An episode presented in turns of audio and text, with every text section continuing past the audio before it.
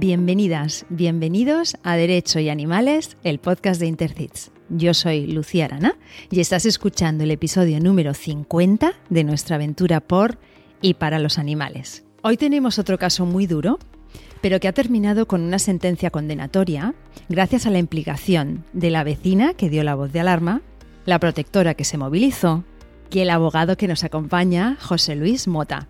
José Luis, bienvenido y gracias por compartir este tiempo con nosotras. Hola Lucía, buenas tardes. Encantado de estar aquí.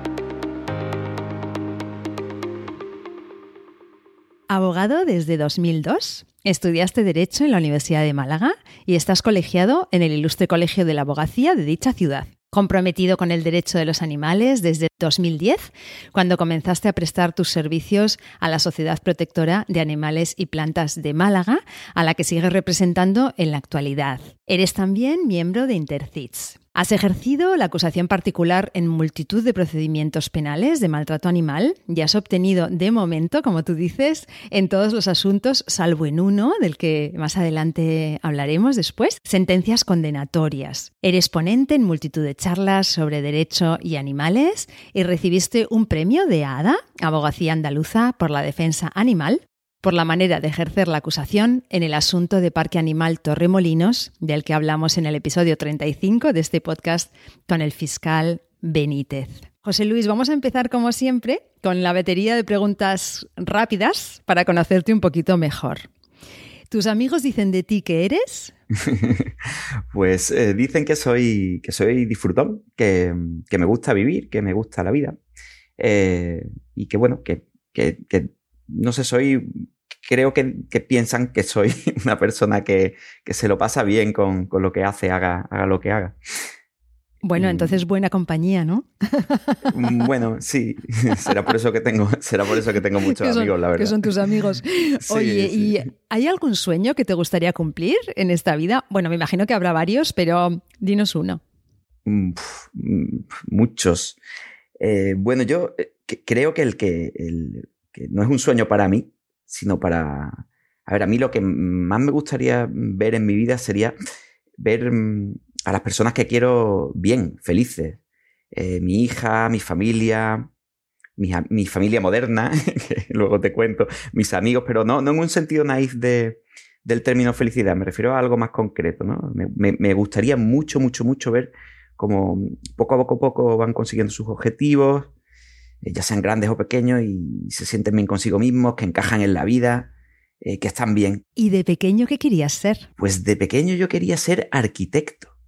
No tengo muy claro por qué. Yo creo que, mm, que, que mi madre me decía que, que yo tenía que ser arquitecto. ¿Y si no fueras abogado, serías arquitecto? Pues posiblemente. Mira, yo soy una persona muy curiosa muy curiosa, naturalmente curiosa.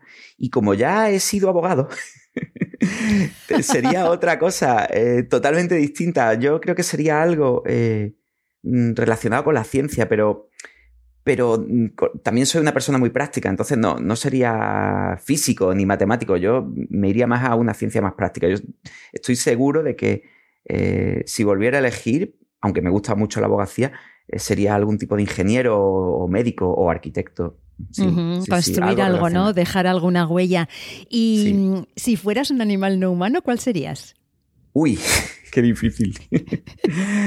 Mira, no sé, eh, me, gusta mucho volar, muchas veces sueño que vuelo, pero yo creo que si, si, eh, si tengo que parecerme a un animal, yo creo que sería, si, es un animal al que yo me parezca, no, no, el que me gustaría ser, sino el que me parezca, yo creo que sería algún tipo de macaco. Eh, algún tipo de mono. Sí, sí, sí. Me encanta.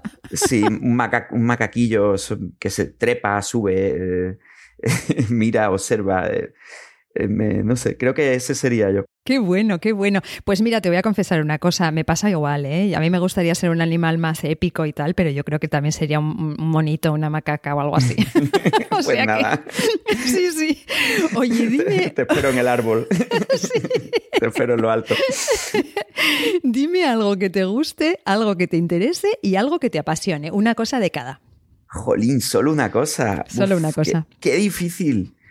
Eh, yo es que soy muy disfrutón, como ya te he dicho antes. Mira, eh, que me guste, es que me gusta mucho. Eh, me, gusta mucho, a ver, el deporte, viajar, la música, los animales, no sé, es que no podría elegir solo una cosa, no podría. Me interesa la ciencia, me interesa la, me interesa la política también, enterarme de lo que va ocurriendo y me interesa mucho la gente, conocer a la gente, hablar con la gente, hablar con, con gente eh, conocida, desconocida.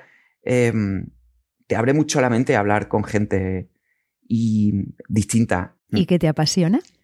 Bueno, el que tenga hijos y no, y no diga que le apasionen sus hijos o su familia, pues no sé. Eh, a ver, a mí me apasiona mi hija. Eh, mi hija Sofía tiene cuatro años eh, y, soy un apasionado de mi hija y de, y de, bueno, de mi familia. Mi padre José, José Luis, mi hermana Ana, mi hermano Carlos, mi sobrina Alma y mi familia moderna, que es mi pareja Rocío y sus dos hijos Manuel y Julia. Eh, me, apasionan porque yo creo que no habría nada que, no hiciera por ellos. Eh, y yo creo que eso es pasión. Qué bonito, José Luis, qué bonito. Dime un lugar donde te gustaría vivir, aunque fuera por una temporada. Mira, mm, estuve un mes viajando por Brasil en el año 2010. Eh, yo hacía capoeira, estuve 10 años haciendo capoeira y, conocí, y estuve en, varios sitios de, Brasil, en sitios muy distintos. No me importaría vivir ahí por una temporada, aunque ese ya lo conozco y me encantaría vivir en Nueva Zelanda. Porque ah. lo veo tan lejano, tan difícil de, conseguir y, es un país tan variado y tan salvaje, tan tanta naturaleza que me, encantaría, me encantaría Nueva Zelanda. Pues sabes que la, jueza Martel nos explicaba que a ella también le, gustaba Nueva Zelanda y te confieso que a mí también. Es uno de los países, yo no sé si hay monos, hay en macacos en Nueva Zelanda, pero yo desde luego coincido. O sea, me encantaría vivir en Nueva Zelanda una temporada. Oye, José Luis, recomiéndanos un libro. Eh, puede ser de tema animal o no, el que tú quieras. Y solo uno. Solo uno. Bueno, yo, mira, yo tengo un libro que, es fetiche para mí, que me lo he leído como cinco veces en mi vida, cinco o seis, y es Un Mundo Feliz, de Huxley. Me encanta ese libro y, no me gusta a la vez. Eh, es un libro que escribió este señor en 1931 y que te lo lees y es una distopía de, la sociedad eh, de la cual, pues, por desgracia, se han cumplido, bueno, por desgracia, lo, curioso de este libro es que, que recrea una sociedad perfecta y feliz. Y, yo cada vez que me lo he leído tantas veces porque al final del libro no sé si, si a mí me gustaría ser un salvaje eh, que va, que, va por, por, fuera de ese, de ese sistema o me gustaría estar dentro de ese sistema. y, por, y cada vez que lo leo eh, sigo teniendo la misma duda. Pensaba que, que en diferentes etapas de mi vida iba a tenerlo más claro y no lo logro. Es un mundo Vez, sí. Mm. cada vez que lo lees le sacas cosas, ¿no? Yo lo leí hace años, mira, igual lo, retomaré ahora que nos, mm. lo, nos lo recomiendas y lo pondremos en las notas del programa, pero desde luego sí, el, Soma, este famoso, sí, ¿no? bueno, el Soma. me, gustaría, no obstante, recomendar algunos capítulos del Quijote, no entero, porque, pero algunos capítulos son la leche, de verdad. Y luego un libro de, que se llama Algo supuestamente divertido que jamás volveré a hacer, de David Foster Wallace. Y, y, otro libro que se llama El nombre del viento, que lo leí hace poco y me encantó, me encantó. Ah, pues ya eh, tenemos unos cuantos. Yo recomiendo el Quijote entero, ¿eh? Yo recomiendo el Quijote entero. Yo lo leí hace muchos años en una Semana Santa. Recuerdo que no, no tenía ningún plan, mis amigas se fueron por ahí. Y, y, yo sí lo recomiendo. Es un libro que a mí me sorprendió mucho y, recuerdo hasta, hasta reírme a carcajadas. Sí, sí. Yo me reí. Lo que pasa es que sí. Eh, digo algunas partes porque realmente yo me lo leí entero también, pero eh, en este mundo que vivimos tan rápido, eh, claro, no, el, Quijote no, no mantiene el, el, ritmo todo el rato, ¿no? Hay momentos más, digamos, menos, igual de interesantes, pero... pero no tan trepidantes. Menos trepidantes y otros, pero otros que son hilarante, vaya, es tremendo. Hay algunos capítulos que es verdad que yo me he reído a carcajadas. Bueno, pues el, otro, el de algo supuestamente divertido que jamás volveré a hacer, te digo que una vez iba en el tren leyéndolo y me preguntaron tres o cuatro personas que qué me estaba leyendo porque no paraba de reírme. Es una cosa, es un libro muy, muy chulo. Mm. Qué bueno, pues ahí queda, porque necesitamos reírnos, de verdad. Vamos a hablar, José Luis, de, del caso de hoy, de la perrita Hero, Te digo que a mí este caso me tiene un poco tocada porque además la perra que tengo adoptada ahora en casa desde hace nueve meses es igualita a. Cuando, cuando me has enseñado las fotos, la verdad es que se me ha, me ha dado un vuelco al corazón. Ocurrió en Casa Bermeja, un municipio de la provincia de Málaga, en el año 2017. Tenemos a un cazador y a esta podenca joven a la que se le había diagnosticado lismania y erliquia, que son dos enfermedades graves, pero que, que tienen tratamiento, como sabemos todos los que, los que tenemos perros. Cuéntanos qué hace el cazador ante ese diagnóstico. ¿Qué sabemos que hace el cazador? Bueno, vamos a ver, el cazador es una persona que tiene una reala, luego te explicaré lo que es una, una reala, pero vamos, son muchos perros, ¿no? Él reconocía tener 61, 61 perros. Entonces, eh, bueno, esta es una de 61 y, eh, claro, hay que poner esto en contexto. Este señor lleva, la perra está enferma, efectivamente, la perra se le diagnostican esas dos enfermedades y este señor eh, que vive en, un pueblo que se llama Casa Bermeja, aquí en Málaga, cerquita de Málaga, a 18 kilómetros de aquí, pues la lleva, lleva a la perra a, a una veterinaria. La veterinaria le diagnostica esas enfermedades y le dice que le prescribe un tratamiento. Entonces él decide, él, no quería, no tenía muy claro eh, si llevar el tratamiento o no llevar el tratamiento. Él decía que no quería eh, suministrar ese tratamiento porque era muy caro. Y bueno, el caso que se lleva a, la, perra y la, veterinaria aún así le da una receta para, uno de los medicamentos, creo que el de la leishmania. Eh, él em, en lugar de dispensarle el tratamiento, lo que hace es que separa a esa perra del resto, eh, según él dice, ¿vale? La separa eh, y eh, aquí, este aquí que aparece la perra en una furgoneta, la furgoneta abandonada, una furgoneta destartalada pero cerrada, aparcada junto a una nave propiedad de este señor, y bueno, pues aparece allí sin agua, sin comida o con comida, pan, duro creo que era, o no sé, creo que no tenía comida o que la comida estaba eh, ya podrida o algo así. Y bueno, pues abandonada la perra. Vamos a escuchar a, a, Juan, que es de la junta directiva de una asociación que se llama Ladram. una perrita de raza podenca, eh, que a través de una vecina que nos informó que se encontraba eh, en, el interior de una furgoneta, en un polígono industrial aquí en el pueblecito de Casa Bermeja, en una aparente eh, mal estado higiénico-sanitario, muy enferma. en estos casos, como en otros, solicitamos que bueno, nos enviara alguna que otra fotografía y la ubicación de donde se encontraba la furgoneta. A través de la fotografía pudimos darnos cuenta del estado tan lamentable eh, que, presentaba eh, tanto el interior de la furgoneta como ella, ¿no? como Giro.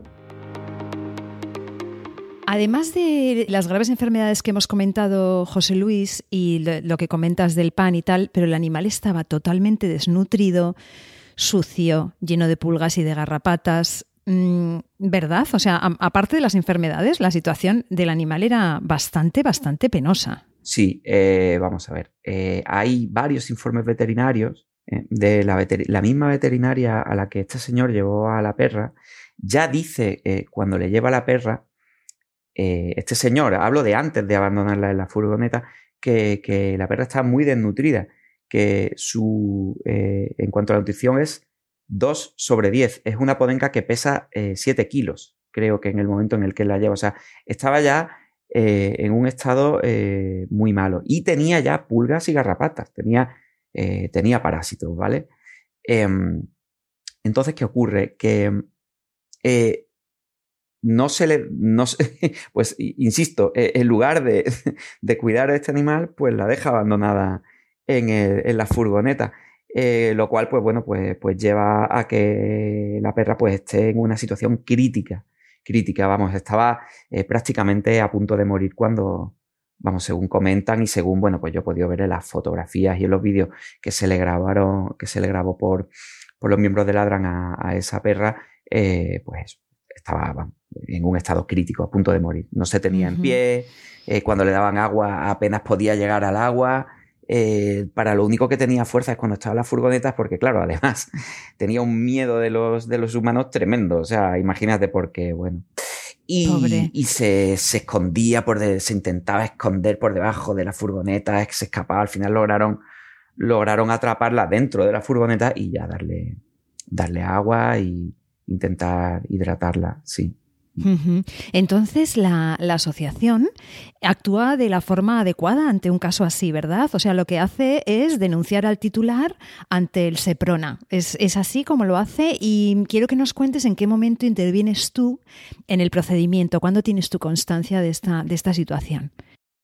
Pues mira, eh, a ver, te cuento. Ellos, eh, el Ladran tenían súper claro, súper claro y a mí me parece además que, que muy bien y además me parece el tiempo les ha dado la razón porque eh, llevo varios asuntos ya eh, con ellos y, todos están, están yendo, bueno, todos, dos, de ellos ya han, terminado con, sentencia condenatoria y hay otros dos que van muy bien, que tienen, que pintan muy bien en cuanto a que va a haber una sentencia condenatoria también. Ellos tenían súper claro que eh, querían atacar por la vía judicial a las personas de su, del entorno de, de acción de su de su asociación que estaban cometiendo delitos de maltrato.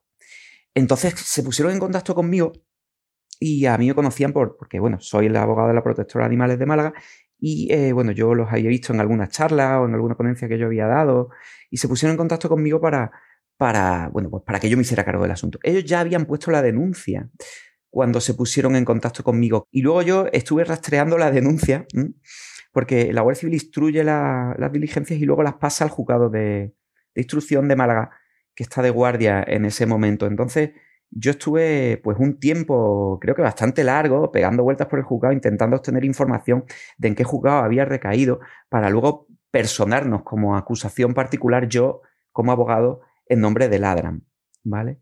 Entonces, eh, yo intervengo en el procedimiento mediante un escrito de personación que presento en el juzgado cuando ya me entero de en qué juzgado ha recaído y ya se han incoado unas diligencias en ese juzgado. Es decir, Ladran pone la denuncia, yo rastreo, rastreo, rastreo. Incluso, fíjate, eh, ahora mismo acabo de recordar, recordando este asunto, que llamé por teléfono a, Fernando Benítez, al, fiscal jefe de medio ambiente, que tengo su teléfono, no lo suelo usar, casi nunca lo uso, pero como pasaba tiempo y no, no, no había incoación por parte de ningún juzgado, pues pues me interesé para saber si, él tenía constancia de fiscalía, tenía constancia de algo y, me dijo que sí, que, tenía constancia y entonces pues, pero vamos, ya lo rastreé yo el asunto y ya me, me hice cargo de, la acusación de manera formal. Has comentado, José Luis, que eres acusación particular, ¿verdad? Particular, sí. Particular, vale, vale. Es que aquí en algunos episodios hemos tenido acusación popular, hemos tenido acusación particular, era para, para, para dejarlo. Eh, sí. Sí, a ver, es súper interesante esto porque hay que ser acusación particular. Y eh, para ser acusación particular eh, tienes que ser una persona directamente perjudicada u ofendida por el delito. El hecho de tú presentar una denuncia por ver un, un acto de maltrato no te hace perjudicado u ofendido por el delito.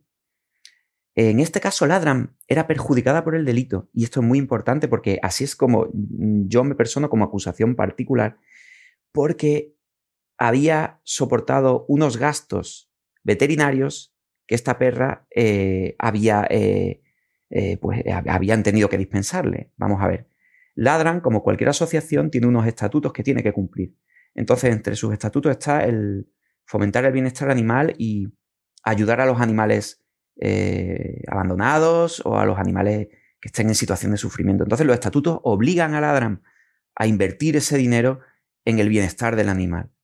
Eh, bueno, eh, este dinero que se invirtió, que creo que en este caso fueron 600, entre 600 y 700 euros, 600 y pico fueron, pues es lo que nos da la eh, condición de, perjudicados y lo que nos permite personarnos como acusación particular, con todo lo que ello conlleva. Entonces, pues bueno, sin saberlo, bueno, pues ellos al, invertir, pues al intentar mm, salvar la vida de, de Giro, de esta perrita, pues pagando todo lo que hiciera falta, porque luego en otros casos lo han hecho también de gastos veterinarios, pues es como no, nos pudimos personar como acusación particular. Nos explicaban desde el ADRAMI en los, en los informes veterinarios, vemos que la, llevan al veterinario un par de veces, la, veterinaria le pone el tratamiento, la perra va a una casa de acogida, con lo cual está, puede estar al menos...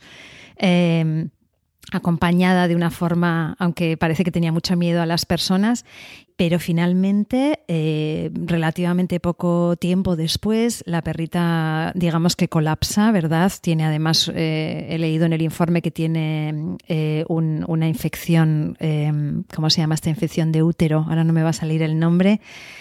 Bueno, em, se le complica mucho todo y finalmente la, perrita Giro fallece, ¿verdad? No, no se le pudo salvar. Pues eh, no.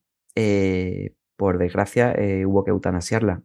a ver, em, esta perrita creo que es en mayo de 2017, ¿vale?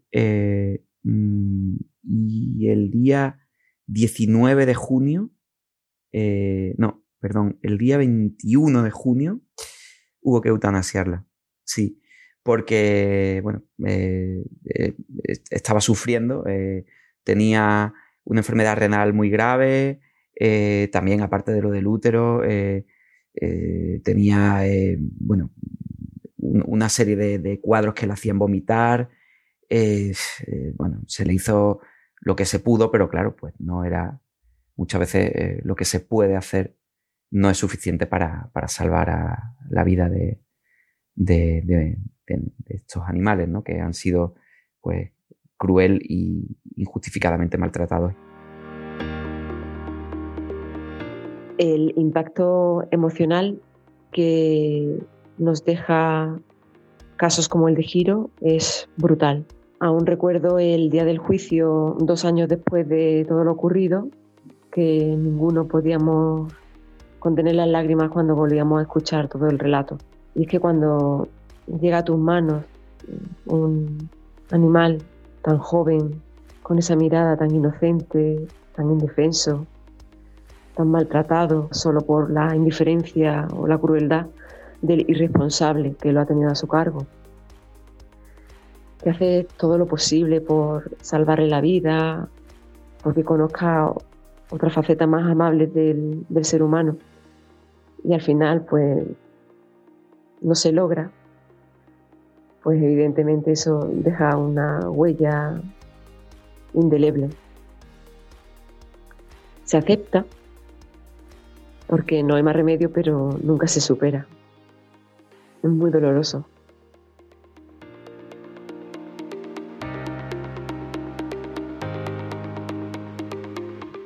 José Luis, es realmente muy conmovedor escuchar a Estefanía, que también forma parte de la junta directiva de la DRAM. ¿Qué nos puedes contar tú de, la vista oral? ¿Cómo la viviste? Bueno, la vista oral como, acusación particular, eh, a ver, eh, yo eh, llevo ya unos cuantos juicios como, acusación particular y, en temas de maltrato también. Y, y bueno, a ver, casi, en casi todos los casos va a ser el Ministerio Fiscal el que el que hable primero, pregunte primero, salvo algún salvo que haya algún testigo que yo haya propuesto y no haya propuesto el Ministerio Fiscal, en cuyo caso empiezo yo a interrogar, pero siempre, eh, casi siempre, casi en todos los testimonios y en el testimonio incluso del acusado, va a ser el Ministerio Fiscal el que comience. Eh, eh, ¿Cuál es mi función? Pues bueno, yo tengo, quiero que queden claras una serie de, de cuestiones, ¿no? sobre todo en relación al sufrimiento del animal, al nexo causal entre eh, acción o omisión del acusado y resultado de sufrimiento y luego en este caso de muerte del animal y hago mis preguntas van todas directamente enfocadas a, eso, ¿no? Cuando eh, siempre intento matizar, o sea, no, intento em, reiterar lo que ya ha sido dejado muy claro por el Ministerio Fiscal, pero sí es muy importante porque muchas veces hay matices que, que el Ministerio Fiscal no contempla o, o que se le han pasado o que, bueno, pues la ha enfocado de otra manera y, nosotros, pues, los, abogados de la acusación, yo en este caso, pues, pues podemos, podemos eh, eh, poner de relieve. A ver, personalmente, la vista oral, a ver, como eh, tantas vistas orales de maltrato que, he llevado, nadie reconoce, nadie reconoce el hecho del maltrato. Todo, además, en esta zona, me refiero a Casa Bermeja, Almojía, y, los alrededores de estos dos pueblos, el maltrato es endémico. El maltrato es endémico es una cuestión, yo creo que ya, eh, mira, te diría que eh, es, cruel, pero es una crueldad tan asumida y tan interiorizada en, las personas que viven allí y que tienen animales que ellos eh, no lo consideran eh, maltrato, no lo consideran crueldad. Ellos dicen que han tenido animales toda la vida, que bueno, que, que, bueno, que ellos los quieren, que ellos los cuidan. Pero fíjate eh, la, la, brutal brecha con la realidad respecto a lo que, a lo que manifiestan. Entonces, bueno, pues teníamos una persona que, que niega los hechos, que decía que, que no, que, que, que él había dejado a esa perra eh, para su bienestar en esa furgoneta y que sí tenía agua, sí tenía comida, sí estaba bien cuidada y todo que estaba muy bien, pero claro, tenemos por otro lado unos informes veterinarios y una realidad que es eh, brutalmente distinta. Yo soy muy práctico, eh, me, conmueve mucho el tema del maltrato animal pero en un juicio hay que, eh, hay que apuntar y hay que apuntar muy fino y hay que disparar. Entonces hay que, eh, que, hilar eh, acción, omisión, resultado de maltrato y unir esos dos puntos son los que te llevan a una sentencia condenatoria. Entonces yo, pues la vista oral la, enfoco, la enfoqué así como enfoco todas y cada una de, de las vistas orales. Luego en el informe sí hago siempre alguna reflexión en relación al maltrato, en relación a, bueno, sí porque me gusta hacerlo, creo que, también eh, es necesario, pero en lo que los interrogatorios no me ando mucho por las ramas, la verdad. Al hilo de lo que estabas diciendo, de que es una zona de mucho maltrato, tú has dicho la palabra maltrato endémico, me parece muy interesante lo que dices. Tenemos también otro testimonio de Juan que, que me gustaría escuchar. Estas situaciones son desgraciadamente en los pueblos del interior de la provincia de Málaga muy frecuentes. Lo único que ocurre es que no se denuncian, hay una tendencia a ayudar a animales, pero no a constatar eh, las condiciones en las que se encuentran ante la autoridad y que esto pueda dar lugar a, denuncias y a procesos judiciales. La mayoría de los pueblos de la provincia de Málaga no implementaron la ley del del 2003 de la Junta de Andalucía, que es la que está actualmente en vigor, y la inacción de la administración local ha generado un ambiente de permisividad que ha traído como consecuencia que este caso y otros muchos peores pues se sigan presentando 18, eh, 18, años después de que la ley del 2003 se, se aprobara.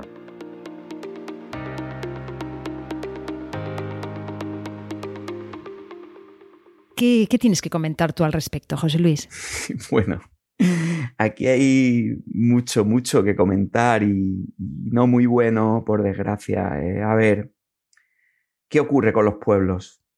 Eh, a ver, yo eh, de verdad he llevado, estoy, por ejemplo, estoy llevando ahora mismo, tramitando ahora mismo, un asunto de maltrato en Almojía, en el que están implicados menores de edad, además, un asunto de maltrato en Benagalbón, un asunto de maltrato en Casa Bermeja eh, de, un, en, bueno, en un sitio que se llama Rollo Coche, que está entre Casa Bermeja y Almojía, de un podenco que fue ahorcado eh, eh, y lo vieron personas mientras fue ahorcado. estos tres asuntos los estoy tramitando ahora mismo. No te hablo de los que ya están terminados. evidentemente hay un problema, hay un problema en los pueblos. ¿Qué pasa en los pueblos? Pues mira, y esto es mi opinión personal, lo que ocurre es que eh, la Guardia Civil, la policía local, en los pueblos, eh, que son pueblos pequeños, pues conoce, eh, viven en esos pueblos y conocen a esas personas de toda la vida. Con esas personas me refiero, por llamarlo de alguna manera, a los maltratadores de animales. ¿Qué, tendría que hacer ¿qué, tendrían que hacer los ayuntamientos según la ley de 2003? Pues instruir, instruir procedimientos eh, en materia sancionadora. A lo que se refiere Juan es a procedimientos administrativos en materia sancionadora. Aquí no estamos hablando de maltrato animal, que son procedimientos penales, estamos hablando de procedimientos eh, que compete a la administración, por ejemplo, un animal eh, no está en las condiciones que tiene que estar, pues está eh, durante más tiempo que tiene que estar, o tiene una correa más corta de la que tiene que tener, o em, mm, no tiene las vacunas, no tiene el chip, no tiene las cartillas, no, no, no ha ido al veterinario, la alimentación que se le da no es la adecuada. Es decir, todo esto son infracciones administrativas que tienen como consecuencia una imposición de una sanción y lo que ocurre es que hay tres tipos de sanciones, las leves, las graves y las muy graves. Pues las leves las instruye el ayuntamiento y las resuelve el propio ayuntamiento y las graves y las muy graves las instruye el ayuntamiento, pero las resuelve la Junta de Andalucía, creo que la Consejería de Gobernación. Yo no soy especialista en administrativo. un día te presento a mi compañera Almudena Delgado, que ella es la especialista en, en administrativo y sabe un montón de esto, pero básicamente es así. Entonces, ¿qué pasa?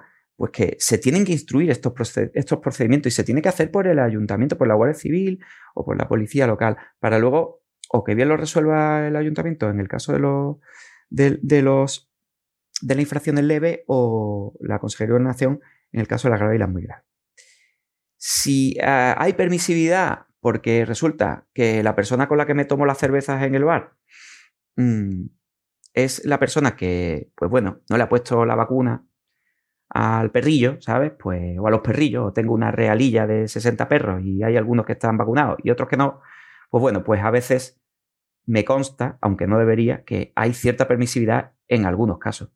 Eh, eh, yo creo que a eso es a lo que se refiere eh, Juan, que lo vive de primera mano, porque él lo ve día a día en su pueblo y pues bueno, creo que él pues de lo que se queja es de que si se está infringiendo la ley, al igual que si tú eh, vas sin cinturón de seguridad en el coche y te para el civil y te pone una multa con toda la razón, pues si tú no tienes a tus perros vacunados o con microchip, pues que te pongan otra multa con toda la razón. En este caso que estamos tratando, eh, hemos comentado que el cazador era realero, que tenía más de 60 animales.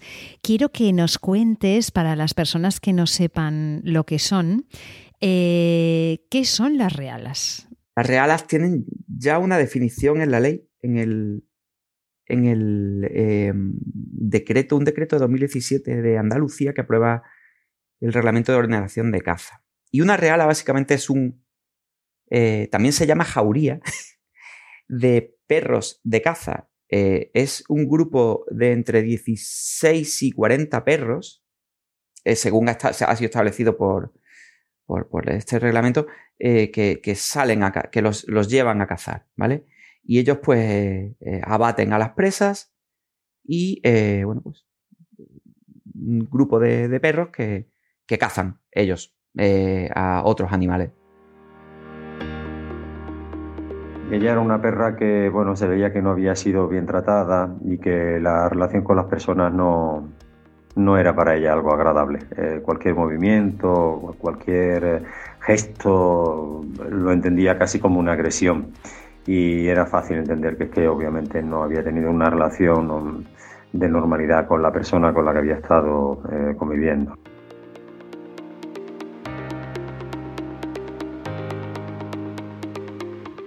Mm, ¿Qué ocurre con el resto de animales de este realero? ¿Qué pasa con ellos? Bueno, vamos a ver. Eh, eh, este señor tenía, pues, reconocido por él mismo 61 animales. Digo tenía porque fue condenado y esa condena llevaba aparejada una, una, inhabilitación especial para la tenencia de animales. Entonces este señor no puede tener animales durante un tiempo de tres años desde que fue condenado. Me consta que luego ha presentado un escrito diciendo que ha eh, cambiado de nombre a todos sus animales que ya no están a su nombre. Pero es que no solamente vale con eso, es que este señor no puede tener animales. ¿Y qué pasa con los demás animales desde un punto de vista ya no legal, sino, eh, bueno, pues opinión personal o, bueno, el bienestar de esos animales, pues eh, yo eh, me refiero a mi, opinión personal es que esos animales, que una persona que tiene 60 animales y que además estos 60 animales tienen que estar eh, al 100% aptos para cazar, no puede tener eh, eh, a estos 60 animales bien cuidados. Es decir, si un animal se lastima, ¿qué pasa con ese animal? Eh, como al final son animales que le producen un beneficio porque este señor se los lleva de caza o incluso se lo, le alquila la reala a otras personas para que, para que cacen con esa reala. ¿Qué ocurre si un animal se lastima una pata? se le lleva al veterinario, se le cura y si no se recupera, se le tiene en la casa feliz y contento hasta que eh, acaba sus días felizmente en, la casa? Pues no. Pues no, pues eso no ocurre así. Lo que ocurre es que estos animales, pues cuando eh, no sirven, desaparecen. Desaparecen de una manera más o menos dulce, pero desaparecen. Y eso es así. Eh, en el caso de, de además, sitios en los que el maltrato es endémico, pues no hay una sensibilidad que lleve a estas personas a, bueno, a, hacer eh, bien por los animales que les han servido y que ya no les sirven.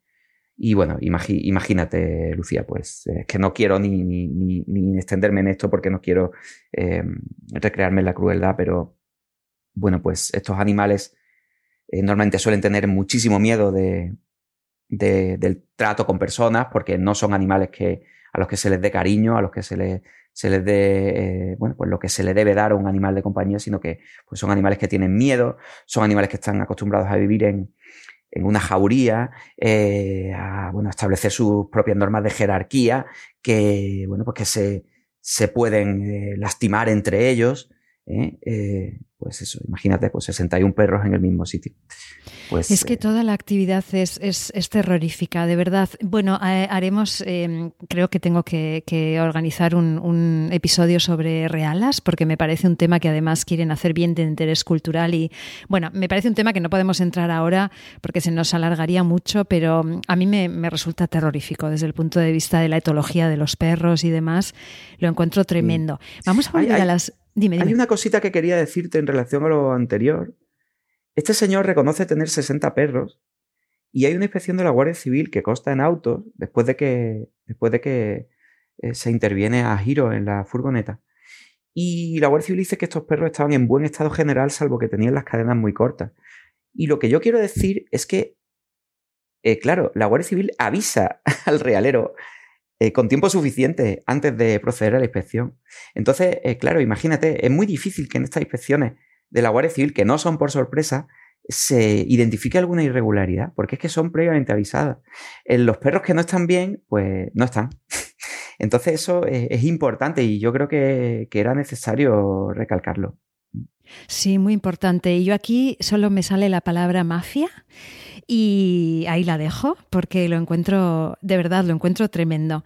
Eh, vamos a volver a la sentencia, a la primera, el juzgado de lo penal número 11 de Málaga sentencia en el 2019 eh, por un delito de maltrato animal. Has comentado un poquito algunos puntos, pero me gustaría que, bueno, que, explicases un poco más la sentencia y por qué es interesante esta sentencia.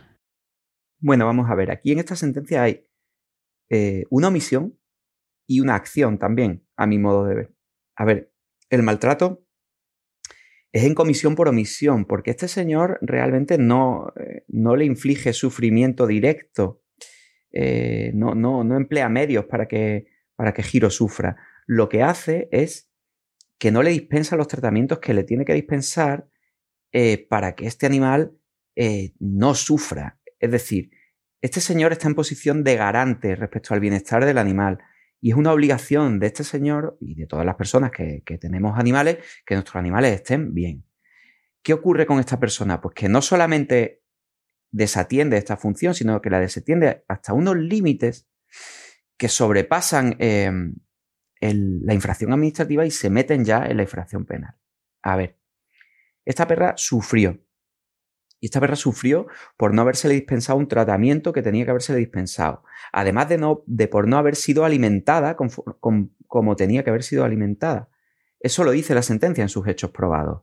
No se le dispensa tratamiento y además, y aquí viene la acción, dejo a la perra en una furgoneta a pleno sol eh, en, mayo, ¿vale? El, bueno, fue el 1 de mayo, fue, imaginamos que la dejó a finales de abril porque fue intervenida el 1 de mayo de 2017, y eh, a pleno sol, con un calor que decía, la Guardia Civil dice en su testimonio, que viene recogido en la sentencia, que ellos tenían puesto el aire acondicionado a tope ese día que fueron a ver a, la furgoneta y que la furgoneta estaba cerrada, con las ventanillas cerradas, y, ahí puesta eh, junto a un muro en el que estaba pegando todo el sol y el del muro ya desprendía calor.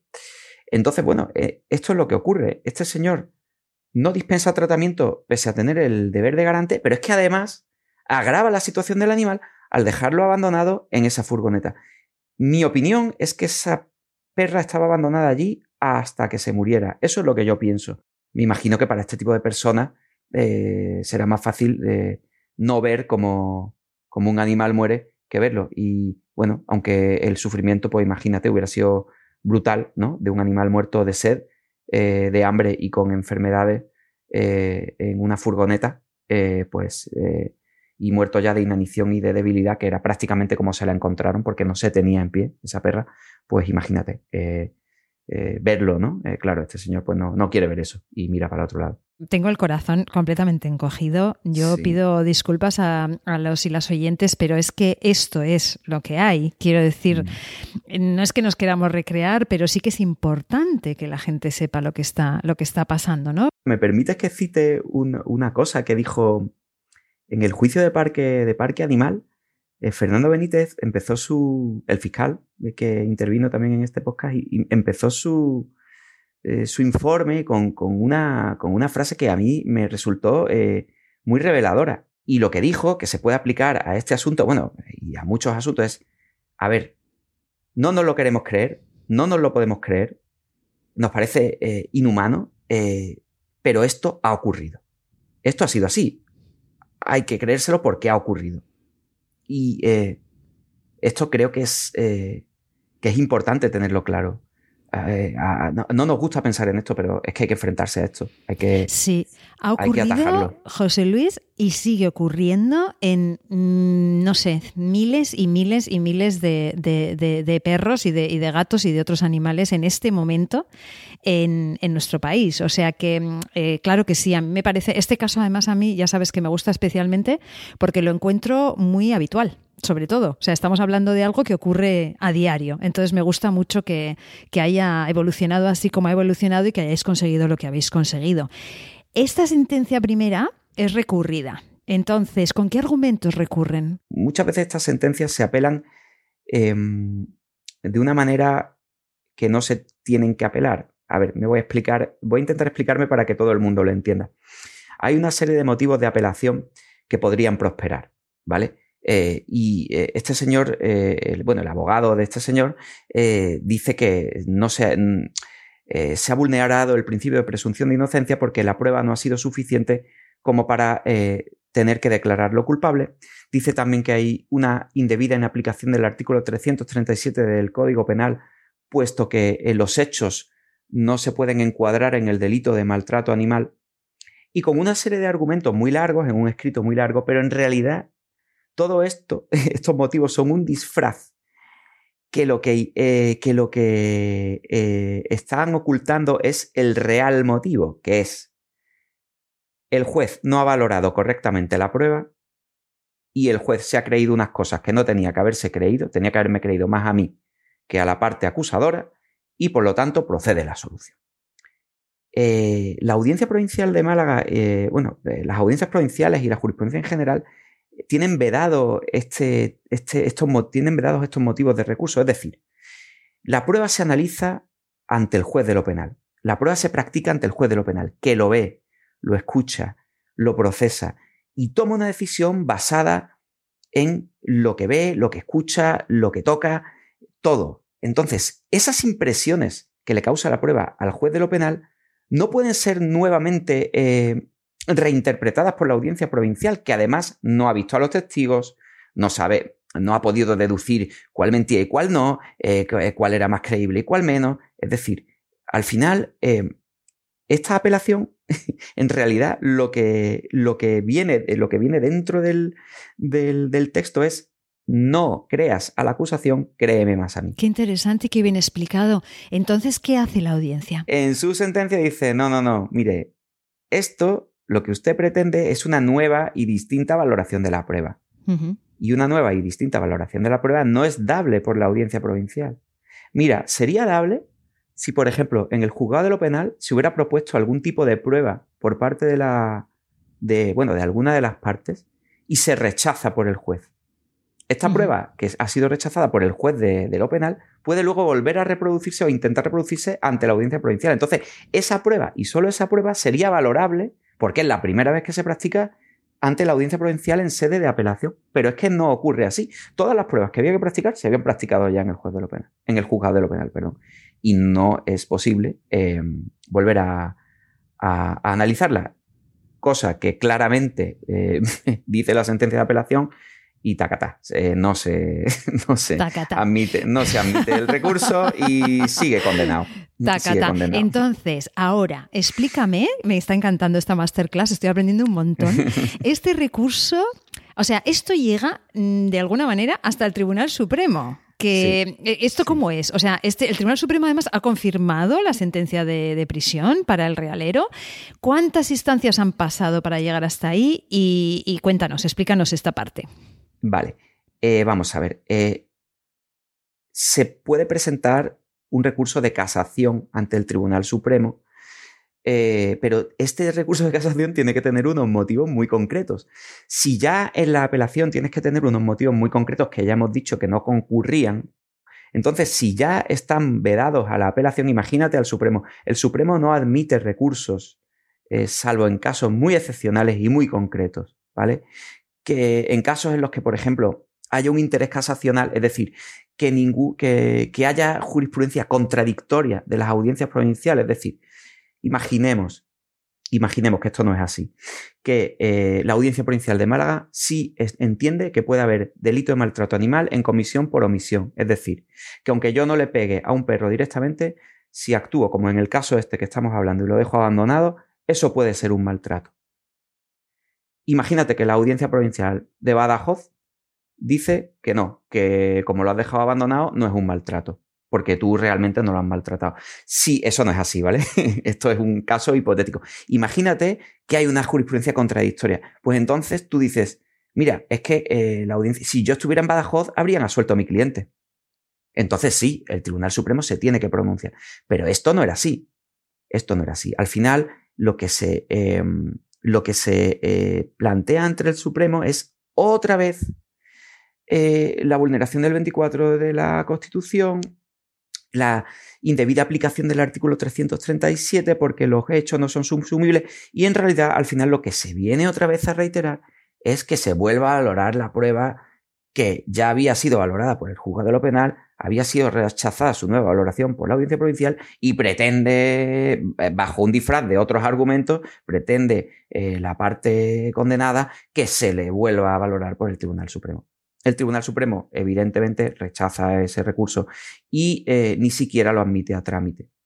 A mí me hubiera parecido, a ver, se presenta el recurso por el abogado del condenado y yo contesto al recurso. Y a mí sí me hubiera parecido interesante, porque yo estuve buscando jurisprudencia en relación al maltrato animal en comisión por omisión del Tribunal Supremo y no he encontrado nada. Entonces, a mí lo que sí me, yo lo que dije en mi, oposición al recurso, además de que, de lo que ya he reiterado, pues que no, que, que, no se puede pretender una nueva valoración de la prueba, lo que mía, a mí sí me parecía interesante es que el Tribunal Supremo entrara a analizar en relación al concreto hecho de si es dable o no es dable que yo entiendo que sí, y todas las audiencias provinciales lo entienden, de ahí que no haya entrado, pero sí me hubiera gustado que el Supremo eh, ya fijara un criterio, ¿no?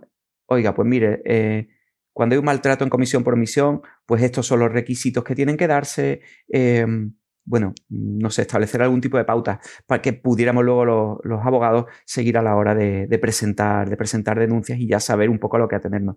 Pero sin embargo, pues el Supremo no admite ni siquiera el recurso y lo inadmite a trámite por lo menos es un alivio cuando la sentencia al final es condenatoria y pensamos que al menos se ha hecho justicia por su memoria, por todo ese sufrimiento injustificado y gratuito que ha tenido que pasar la pobre Giro.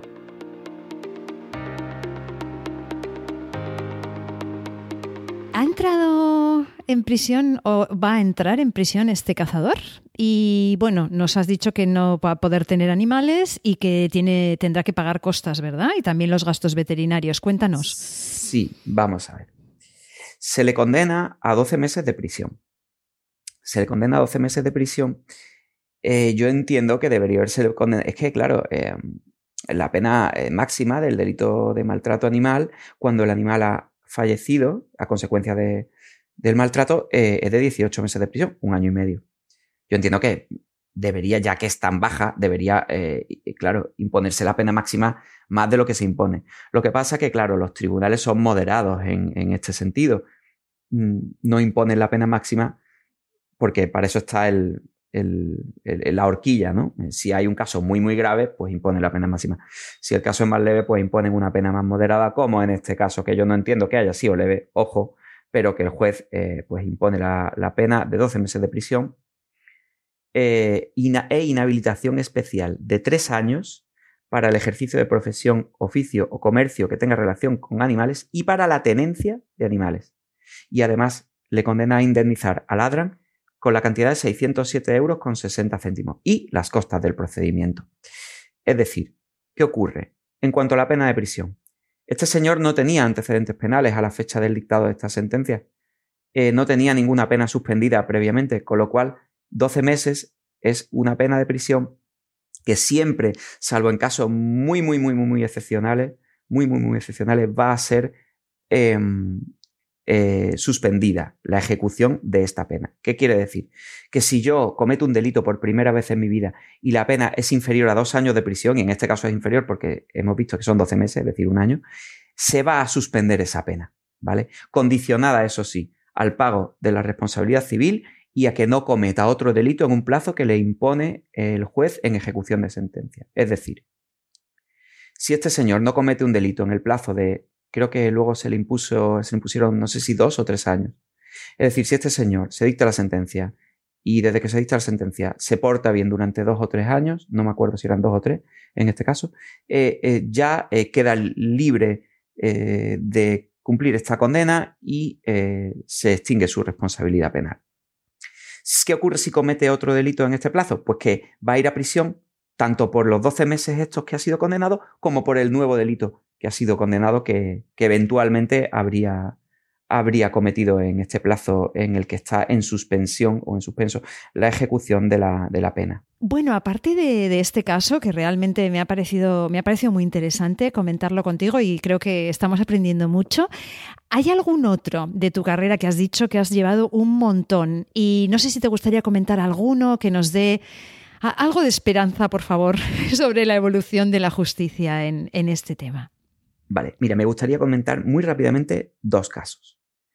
El primero es el primer asunto que yo llevé de maltrato animal, que fue en el año 2012, y que eh, era una perra de raza setter que se llamaba Cuca, y que, eh, a ver, muy rápida, eh, se encuentran, una persona se encuentra a Cuca dentro de un contenedor en el Parque Natural de los Montes de Málaga, digamos, en las, no en las afueras, sino en el monte. ¿Vale? En eh, una carretera que va de Málaga a otro pueblo que se llama Colmenar y eh, que está en los montes de Málaga. Y se la encuentra dentro de un contenedor, el contenedor cerrado, ¿eh? porque estaba paseando y escucha algo dentro del contenedor, abre el contenedor y se encuentra la perra. La perra tenía microchip y la perra, claro, se va a la protectora y te tengo que decir también que esto tiene final, bueno, final feliz para la perra. La perra se recuperó y fue adoptada. La perra estaba en un estado de caquexia tremendo. Vamos, he estado viendo las fotos hace poco, acordándome de este asunto, y estaba delgadísima. Tengo unas fotos de cuando la de dentro del contenedor, porque le hicieron a la foto, a la perra fotos dentro del contenedor, y luego a los meses, ya cuando había sido adoptada y no tiene nada que ver, parece otro animal totalmente distinto, tenía una infección de sarna tremenda, tenía parásitos, estaba para morirse, vaya, además que estaba para morirse, y eh, tenía chip. Eh, se pone una denuncia por la protectora de animales, yo interviniendo como abogado, estamos hablando del año 2012, que ya existía el delito de maltrato animal, pero eh, no existía la sensibilización que existe ahora en cuanto al maltrato animal. Fíjate, fíjate, eh, esto se instruyó por un juzgado, que no voy a decir cuál es, pero después, eh, y, se archivó por ese juzgado. Después de mucha pelea, el juzgado, el, dueño de la perra, que el dueño de la perra según el chip, se le tomó declaración y dijo que es que le había dado la perra a otra persona. Eh, después de muchas vueltas, porque no quería decir quién era, cita a la otra persona que es tomada declaración. Y esa otra persona dice que es que la perra se le había perdido hacía dos meses, que estaba muy preocupado, que no sabía dónde estaba pero claro, no había puesto una denuncia. Es que no había puesto una denuncia. Había perdido la perra, estaba muy preocupado, pero no había ido a poner una maldita denuncia a la policía, ni a ningún lado, ni había puesto un cartel, ni había preguntado en ninguna protectora, ni en la perrera, ni nada. A ver, este tío había abandonado la perra en el contenedor. Lo que pasa es que, claro, cuando le toman declaración en el juzgado, dice que es que estaba muy preocupado que se le había perdido hace dos meses. ¿Qué hace el juzgado? Archiva el asunto. Dice que no hay nexo causal que no hay nexo causal entre, eh, porque como se le había perdido hace dos meses, pues no hay nexo causal. Yo recurro a este auto y me lo y confirman el archivo. O sea, mm, vaya, mm, mm, me quedo eh, muerto. Eh, em, total, que es un asunto que tengo yo clavado en el alma, pero que luego, por suerte, para los que queremos a los animales, esta tendencia, que vamos, esto fue, esto fue un no me toquen las narices, que soy un juzgado y tengo cosas más importantes que atender y esto lo voy a archivar. Y porque en ese momento existía el delito, pero no existía la sensibilización ni la concienciación que hay ahora. Oiga, y hay un delito, pues hay que investigarlo igual que otro delito. Hoy eso sería impensable. Y el dato positivo es que eso que ocurrió en 2012, hoy de verdad, en ninguno de los juzgados de instrucción de Málaga, eh, veo que fuera posible que se archivara eso de la manera que se archivó eso en 2012. Qué bueno. insisto, en ese mismo juzgado, después con el mismo juez además, eh, he tenido asuntos que se han tramitado y que han ido para adelante. Pero claro, ha sido después. Ha sido después. Qué bueno. Eh, mira, y otro asunto, no sé si me da tiempo, pero muy rápido. llevo un asunto ahora mismo que se está tramitando.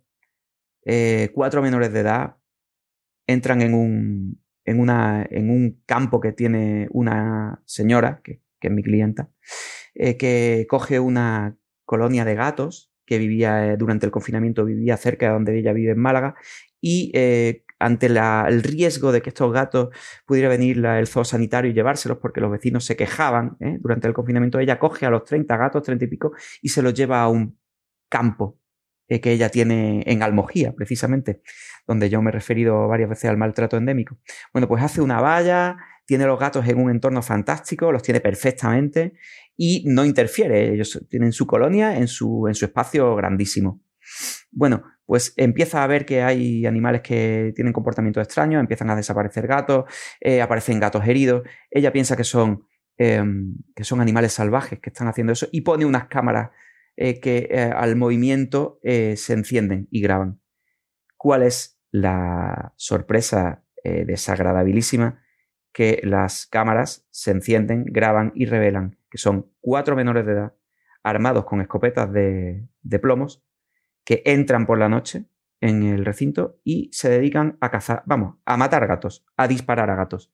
Y además se graba también audio y bueno, es escalofriante. Mira, le he dado, mira, se ha ido por allí como si estuvieran, yo qué sé, eh, jugando. Mm, por favor, eh, estos niños, ¿cómo han llegado a este punto? Bueno, no quiero hablar más de este asunto porque se está instruyendo, pero eh, cuando tengamos sentencia será, será, será difundida y, bueno, y lo que quiero mm, poner en valor con esto es que es necesario, tanto en un asunto como otro, es necesaria la concienciación, es necesario educar. Es que solamente vamos a acabar con el maltrato y solamente vamos a tratar bien a los animales si se nos educa para ello. Eh, estos niños que son niños al final, eh, si hubieran sido educados de otra manera, no estarían actuando de esta manera.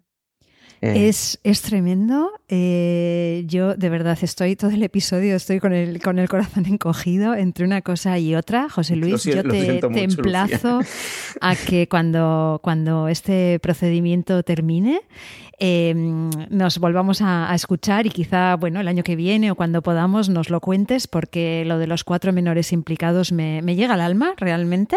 Me parece que tiene, es de muchísimo interés este caso desde muchos puntos de vista. Desde el punto de vista del maltrato animal, desde el punto de vista de, la psicología humana, de la, de la violencia y demás. Em, Para cerrar el programa tenemos lo que llamamos los 30 segundos de oro, que son 30 segundos para dar el mensaje que tú quieras y tus 30 segundos empiezan ya. Vamos a ayudarnos entre todos. Una persona que ve un, hecho de maltrato, que contacte con la asociación de defensa de los animales local que tenga más a mano y que lo ponga en conocimiento. Cada vez eh, las asociaciones de defensa y de protección animal están mejor asesoradas y más asesoradas. Y estas, eh, estas asociaciones cuentan, pues como yo defiendo la protectora o otras asociaciones con, abogados, con medios legales. Eh, no te calles ante el maltrato. no, tienes, no es necesario que vayas a la policía, puedes hacerlo, pero con que vayas, grabes, hoy día todo el mundo tiene móviles, grabes, hagas fotos, recabes pruebas y las lleves a, la asociación local que tengas más a mano ahí se van a tomar cartas en el asunto. De esta manera es de la manera eh, que vamos a erradicar el maltrato. Además, por supuesto, de cuidando de los animales, de dando ejemplo y de concienciando, que ese es, eh, ese es el reto real. Y nada más. Muchas gracias, Lucía.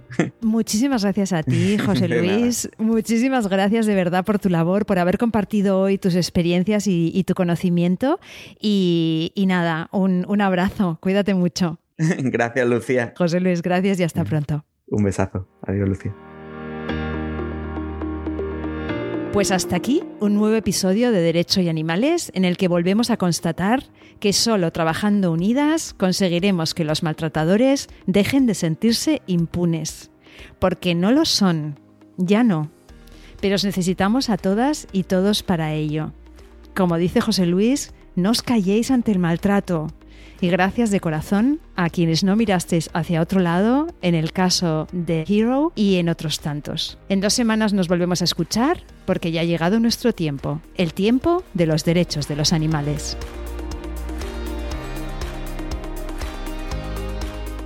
Nación Podcast te agradece haber elegido este podcast.